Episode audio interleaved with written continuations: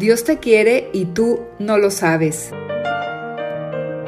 En este podcast de Misioneros Digitales Católicos, el Padre Tomás Trigo nos trae sus propias reflexiones para animarnos a confiar más en Dios y a saberse querido por Él.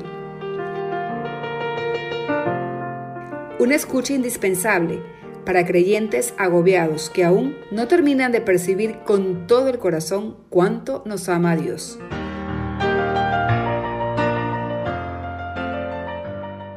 ¿Qué esperamos? Queremos ser felices y Dios nos da a probar aquí su felicidad en la medida en que nos abrimos a su amor y respondemos amando. Pero la felicidad total vendrá después, cuando podamos ver a Dios cara a cara en el cielo.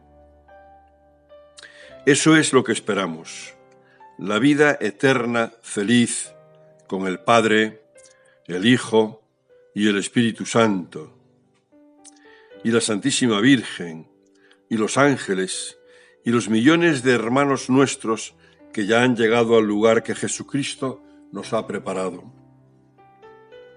Dice así el Catecismo de la Iglesia Católica.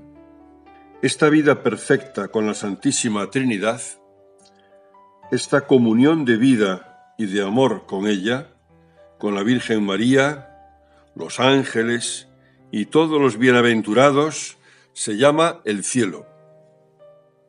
El cielo es el fin último y la realización de las aspiraciones más profundas del hombre, el estado supremo y definitivo de dicha. Vivir en el cielo es estar con Cristo los elegidos viven en Él. Aún más, tienen allí, o mejor, encuentran allí su verdadera identidad, su propio nombre. Pues la vida es estar con Jesús, con Cristo. Donde está Cristo, allí está la vida, allí está el reino. Llegar al cielo es imposible para nosotros, pero posible para Dios y nos ha prometido que no dejará de darnos todos los medios para que podamos llegar. Por eso podemos decir con San Pablo, ¿quién nos apartará del amor de Cristo? ¿La tribulación? ¿O la angustia?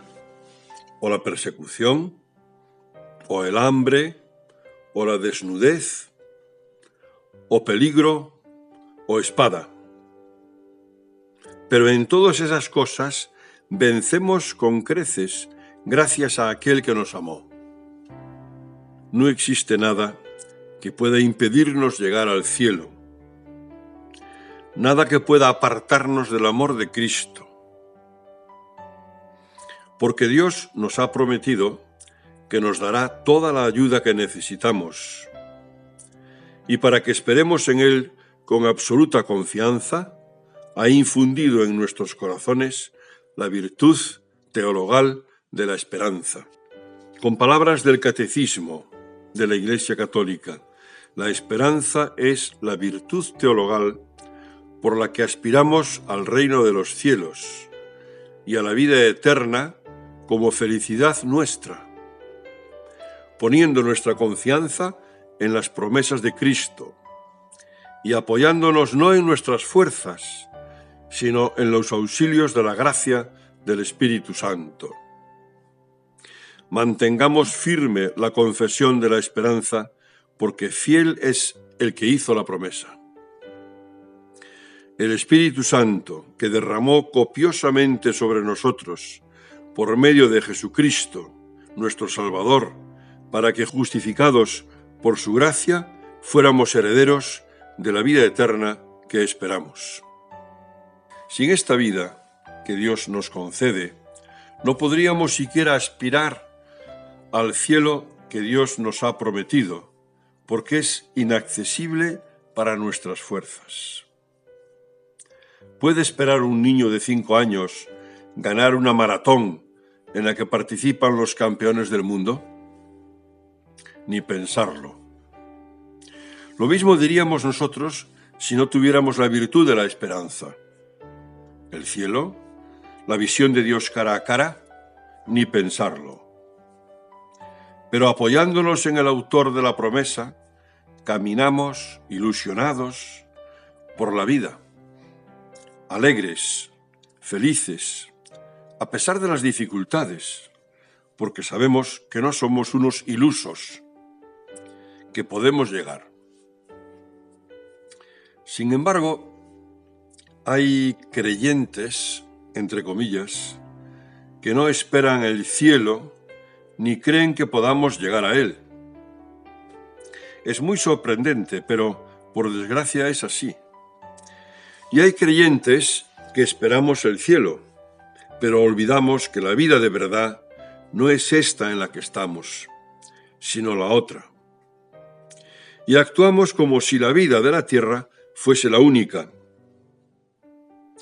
Por eso nos parece tan absurdo el sufrimiento, la enfermedad, el dolor, la contrariedad.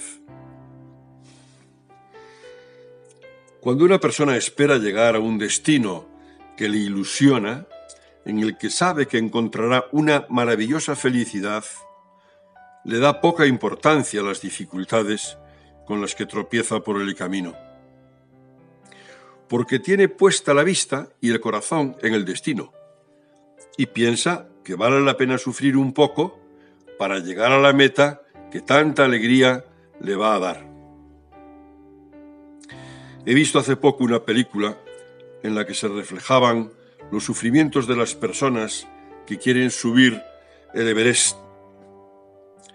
Llegar a la cumbre les atrae tanto, tanto, que se ponen en peligro de morir para poder alcanzarla. La cumbre del cielo sí que vale la pena. Pero quizá no nos ilusiona tanto como a los escaladores del Everest. O tal vez no nos detenemos a considerar la felicidad del cielo, porque solo pensamos en pasarlo bien en estos pocos años que dura la vida de la tierra. Y no imaginamos nada mejor que los gozos de los que aquí podemos disfrutar. No sé. ¿Será que imaginamos el cielo como algo tedioso y soporífero, algo siempre igual? ¿Será que imaginamos a Dios como un ser aburrido, monótono y soso? Si nos pasa eso, es que tenemos una idea de Dios y del cielo muy deformada y radicalmente equivocada. ¿Cómo es posible que una persona como Teresa de Ávila diga de verdad que está deseando ver a Dios, que muere por verlo, y que nosotros tengamos no tengamos ni un poco de ilusión por estar con Él. Algo falla en nuestra cabeza y en nuestro corazón. Tenemos que pedir a Dios que nos convierta en locos enamorados.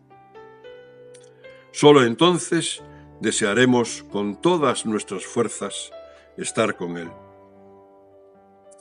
Si estuviéramos enamorados de Dios, el cielo nos llenaría de ilusión y llevaríamos con más alegría las dificultades, porque nos ayudan a llegar a la meta. El amor hace más ligero cualquier peso que llevemos por a quien a quien amamos.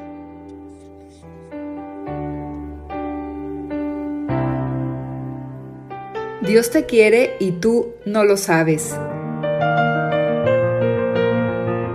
Reflexiones del Padre Tomás Trigo a través del podcast de Misioneros Digitales Católicos.